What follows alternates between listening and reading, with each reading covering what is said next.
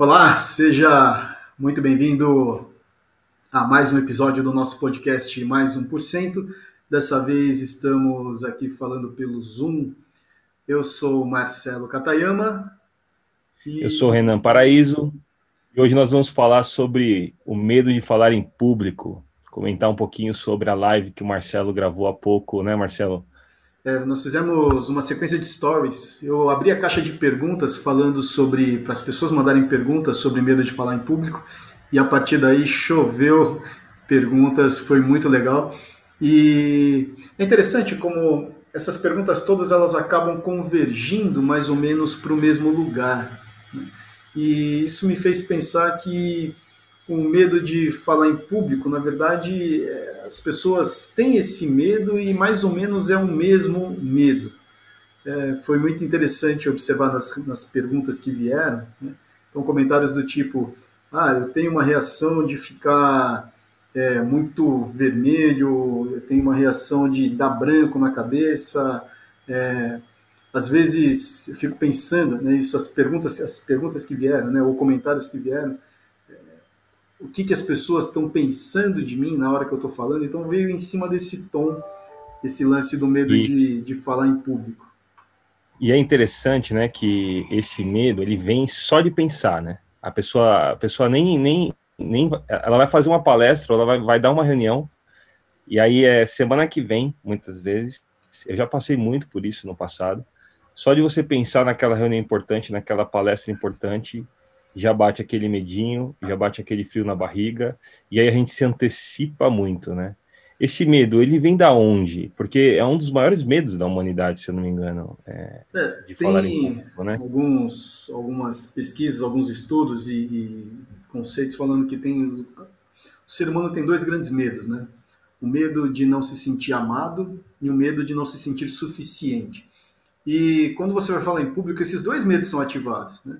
O primeiro é, as pessoas vão gostar de mim, né, daquilo que eu estou apresentando, daquilo que eu estou falando, o conteúdo que eu estou trazendo é um conteúdo relevante, a minha forma de falar vai envolver as pessoas, que está muito no medo de não se sentir amado. Né. E o medo de se sentir suficiente é, será que aquilo que eu estou trazendo de informação vai ser relevante para as pessoas? Será que vai me dar branco? Será que eu vou esquecer um pedaço daquilo que eu tenho que falar? Então tudo isso fica rodando na cabeça da pessoa e é muito louco, porque a nossa mente não distingue muito o medo real, que é você realmente estar numa situação de risco, do medo imaginário, aquilo que a gente constrói na cabeça. Então, esses dois medos eles rodam né, de uma forma como se fosse a mesma coisa, mas não é. Né? Na realidade, não é. Aquilo que é o real é o real, aquilo que é imaginário é imaginário. E conseguir fazer essa distinção já ajuda, muitas vezes, a gente a diminuir um pouco a intensidade do medo. E, e, como é que a gente trabalha para vencer isso, né? Porque, assim, dentro da minha experiência, eu tenho visto que o domínio do assunto, ele é super importante, porque se você não domina tanto o assunto, eu acho que a gente já entra inseguro, e aí essa insegurança, você fica oscilando, né? Entre a insegurança, será que eu estou falando bem, será que não e tal. Acho que o domínio do assunto e o estado de presença, que a gente até falou um pouquinho é, em outros episódios do podcast, né? De, de, eu não ficar nessas, nessas periferias, né? De, de pensamentos que não ali no, na presença falando aquilo que eu preciso falar. Como é que, que a gente trabalha isso para vencer esse medo ou para pelo menos exercitar, né? Então, tem, junto com esses dois pontos, então o domínio do assunto realmente eu sinto que ele é fundamental, porque se você domina o assunto, você está familiarizado com aquilo, qual que é o, o, o, grande receio, né? As pessoas têm receio de esquecer, de dar branco. Então aí, se você tem ali um, um, um guia para a sua apresentação dos principais tópicos, isso te ajuda muito. Então, muitas vezes, é, usar um PowerPoint, usar um Prezi, né? eu, eu, gosto muito de usar Prezi nas apresentações, porque ele tem ali o roteiro daquilo que você vai falar. Esse teu domínio do assunto, obviamente, ele é fundamental. Quando você fala estado de presença, é, é uma estar preparado internamente ajuda muito. Agora, sempre vai dar o frio na barriga antes de começar, né? dependendo do tamanho do público, dependendo de onde você está, sempre vai dar o frio na barriga é, antes de começar.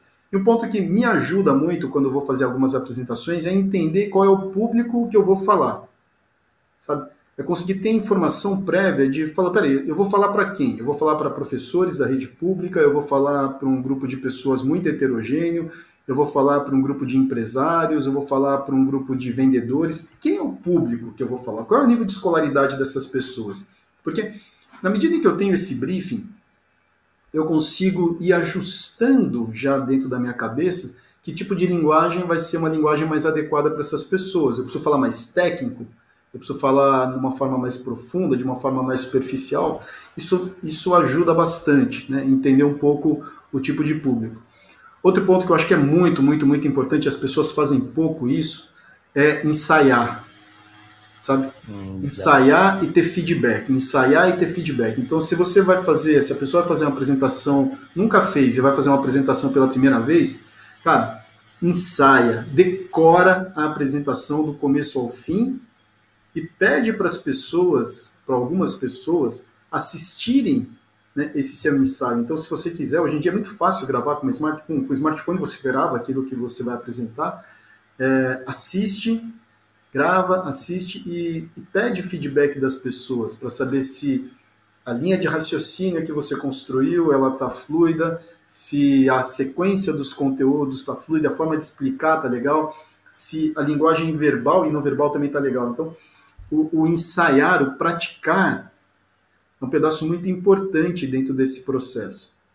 É a preparação, né? Essa preparação ela dá um, uma confiança muito grande, evita o famoso branco, porque a partir do momento que eu decoro já bastante ali o roteiro da minha apresentação, por mais que eu esqueça um pedacinho, eu tenho o contexto como um todo muito bem é, estruturado dentro da mente, né? E aí, aí o improviso ele, ele vem com qualidade, né?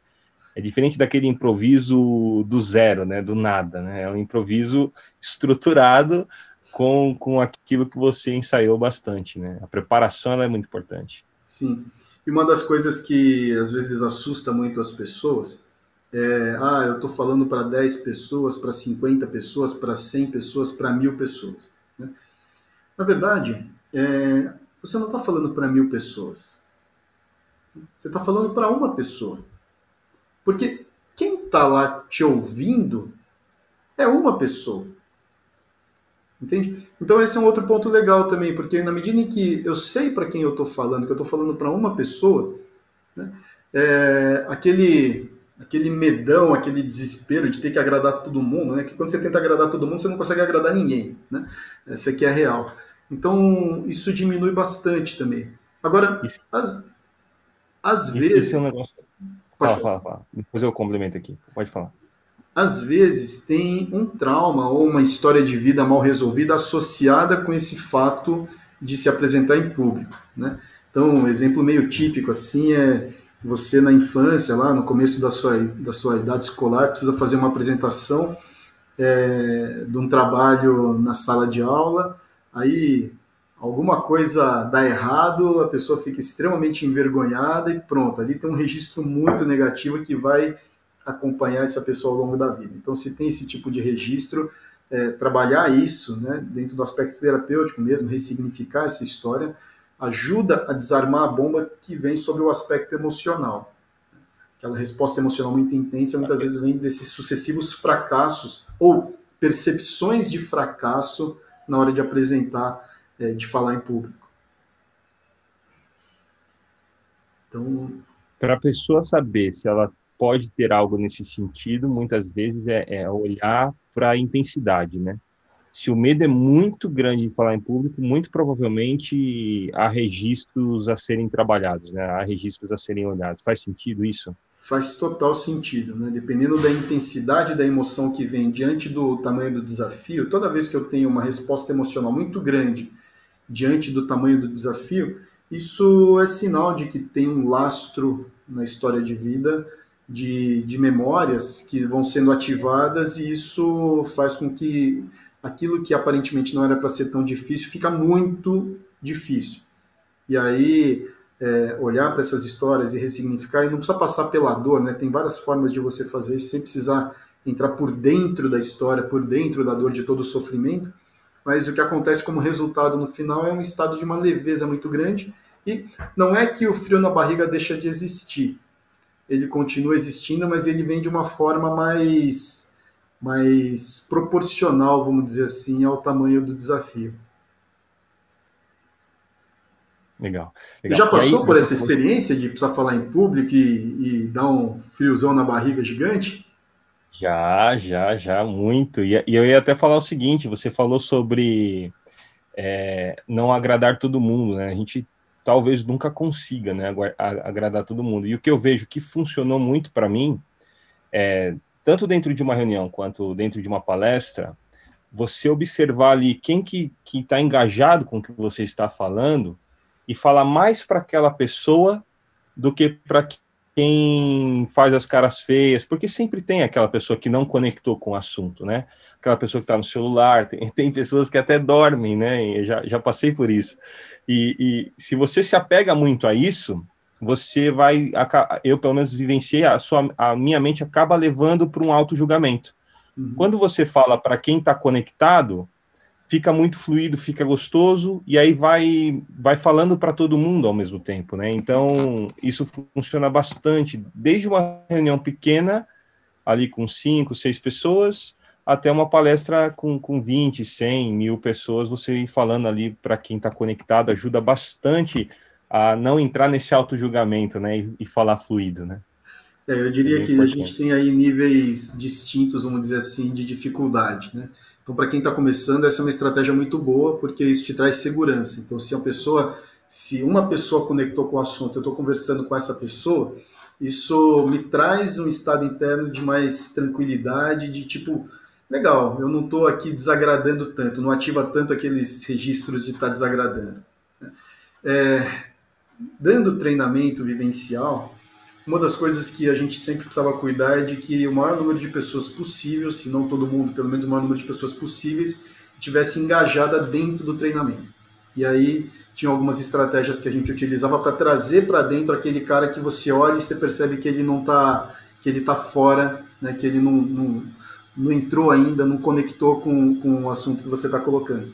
Mas eu, eu penso assim, né, toda habilidade você tem ali, assim como nos games, né, o nível easy, né? Aí o, o, o, médio e o nível hard, né? E aí tem o nível profissional. O problema é que as pessoas querem começar no nível profissional sem ter passado pelo nível, pelo nível fácil. Entende?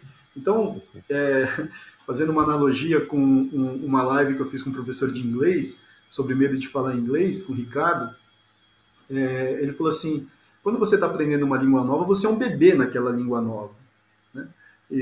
Você é um adulto falando português, mas se eu for aprender a falar mandarim, eu sou um bebê. Né? Eu não entendo nada de mandarim. Então, é, não adianta eu querer é, pegar esse adulto do português e fazer virar um adulto em mandarim de uma hora para outra. Né? Tem um, uma curva de aprendizado mesmo. E a gente ter consciência disso é importante, porque senão eu invalido a minha primeira experiência, aquela primeira experiência vira um trauma, e isso falar, então nunca mais vou falar em público e pronto. Né? E a gente já conseguiu, em atendimento individual, em treinamento, destravar muita gente para poder falar em público numa boa, sabe? Com propriedade, com domínio da, da do conteúdo e com uma linguagem verbal coerente com aquilo que a pessoa está tá explorando. Então, é, não precisa ficar na sofrência, no sofrimento. E uma outra coisa, uma, uma outra dica que, que funciona bastante para mim é a questão do físico, né? Se a palestra é muito grande e se o medinho, o frio na barriga, ele tá forte, a postura, a trabalhar a respiração antes da, da, da palestra, de repente mexer o corpo um pouco, fazer alguma atividade ali que traga mais é, energia ativa para o corpo para entrar mais vivo na palestra, né? Você entra com, com o corpo mais ativo. Parece Sim. que o corpo está totalmente relacionado é, com, com essa performance de, de falar para as pessoas, né? Então, isso ajuda bastante também. Com certeza, o nosso corpo físico está conectado diretamente com o nosso estado emocional, essa conexão é direta, né? Quem me via nos bastidores ali quando a gente ia começar um, um Leader Training Prime, um Leader Training, por exemplo, parecia um maluco, né? Eu parecia um maluco pulando, trazendo, fazendo alguns movimentos, é, trazendo energia para o corpo, que é exatamente para começar já no, no, no pico. Né? Nem sempre a gente precisa começar no pico, depende muito do propósito. Né? Porque, por exemplo, eu lembro algumas situações onde a pessoa entrava no palco com um negócio tão é, é, exacerbado que você fala assim, cara, tem alguma coisa estranha acontecendo. Assim, né? É. Vai do 0 para o 100 muito rápido, fica um negócio meio artificial. Eu já vi isso acontecendo é, e, e, já vi isso sendo feito também com muita maestria. Né? É, Tony uhum. Robbins, quando ele entra no palco, ele, ele entra numa energia muito alta. Só que o que, que o cara faz? Ele não entra seco. Né? Tem o, o, todo o time dele que vai aquecendo é, o público aos poucos, entendeu? Tem uns 5, 10 minutos para tocando música, tem uma pessoa, um time ali na frente, né, como se fossem cheerleaders mesmo, é, animando a galera, trazendo a galera para cima, e na hora que a galera tá no pico, aí ele entra na energia. Então, é, tem, tem formas e formas. Tá tudo amarrado. Né? Tá tudo amarrado, tá tudo amarrado. Entrar assim numa reunião executiva, de repente, não é um não é, não é o propósito. Então tem que saber balizar bastante, né?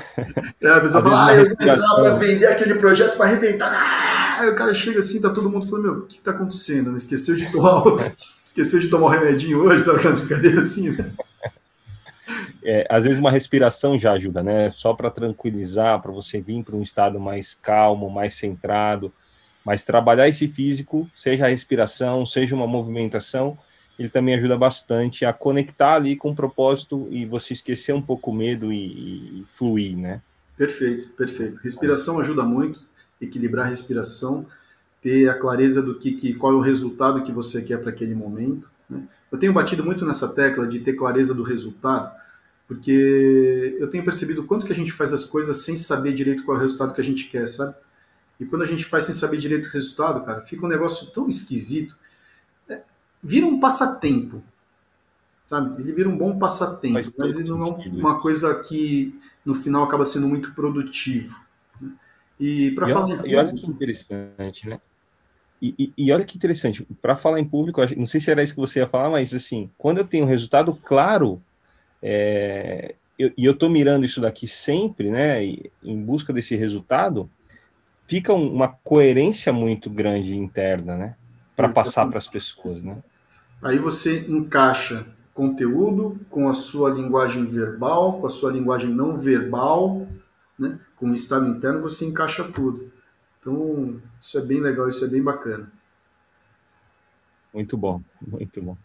Então, para quem está com dificuldade de falar em público, quer aprimorar nessa habilidade, é, acho que a primeira coisa, sintetizando assim, né? a primeira coisa é ter domínio do conteúdo, se é uma palestra que você vai fazer. Cara, quantas vezes, quantas e quantas e quantas vezes eu escrevia no papel, ipsis literis, cada palavra, cada respiração, cada pausa dramática, cada piada que ia sair dentro de uma, de uma fala. Eu fiz isso muitas vezes, muitas vezes, muitas vezes. Né? De, nesse ensaio, ensaiar palavra por palavra do que eu ia falar numa apresentação. Num... Depois, com o tempo, né, você começa a ficar um pouco mais solto em relação a algumas coisas. Mas, puta, eu fiz isso muitas vezes, muitas vezes, assim, de escrever palavra por palavra, ler palavra por palavra, ensaiar na frente do espelho, ensaiar na frente da câmera. Né? É, se eu pego hoje os vídeos que, que eu gravei, os primeiros vídeos que eu gravei, cara, puta, é uma diferença muito grande, mas é, aí é treino, né? É muito tempo fazendo, e precisa fazer isso é, com uma certa frequência, que isso vai ajudar. Então, ter domínio do conteúdo, treinar, treinar, treinar, treinar. Se tem ali alguma coisa sobre o aspecto emocional que trava de uma forma muito intensa, eu acho que é importante olhar para essa história, porque isso ajuda a diminuir o sofrimento. Né? E ter essa clareza do estado de presença, com certeza ajuda muito, muito, muito a ter um resultado bem bacana quando for falar em público. E quando a gente fala domínio do conteúdo, a gente está falando do resultado também, né? Clareza do resultado que eu quero chegar nesse, nesse conteúdo que eu quero passar. Sim, sim, com certeza, com certeza. Bom, tudo isso vai ajudar bastante aí para quem quiser praticar isso nos próximos nas próximas aventuras aí, reuniões, palestras e tudo mais. É, para quem quiser crescer mais 1%, esse é um bom passo e se a cada dia você vai né, é, treinando, treinando, treinando, aprimorando devagarzinho, é, isso com certeza em pouco tempo gera, gera bons frutos, gera bons frutos. Muito bom. Maravilha, meu amigo. Então, esse foi o nosso episódio de hoje aqui do nosso podcast Mais 1%. São algumas dicas para quem está com medo de falar em público. É óbvio que é, é um assunto bastante profundo para a gente poder, em, em 20 minutos, esgotar esse assunto, mas a ideia aqui é trazer para você que está ouvindo uma inspiração, um momento de reflexão. E, obviamente, se você é, sente que esse é um ponto que precisa desenvolver. Né? É, tem um, até um pedaço que a gente consegue sozinho, às vezes para seguir adiante a gente precisa de ajuda, e às vezes com ajuda fica muito mais fácil. Isso eu aprendi na minha vida também. Tem muita coisa que quando eu tenho uma ajuda mais especializada a gente encurta muito o caminho. Tá? Então procura ajuda é, se você quer melhorar essa habilidade, porque, cara, fazer uma boa apresentação não tem preço e tem muita coisa que vem na esfera profissional e, de satisfação pessoal mesmo de conseguir falar em público e conseguir dar um show. Muito bom. Boas práticas aí para quem nos escutou nesse episódio. E vamos para cima, mais 1%. É isso aí, pessoal. Tenha um excelente dia. Um forte abraço. Um abraço. Até mais.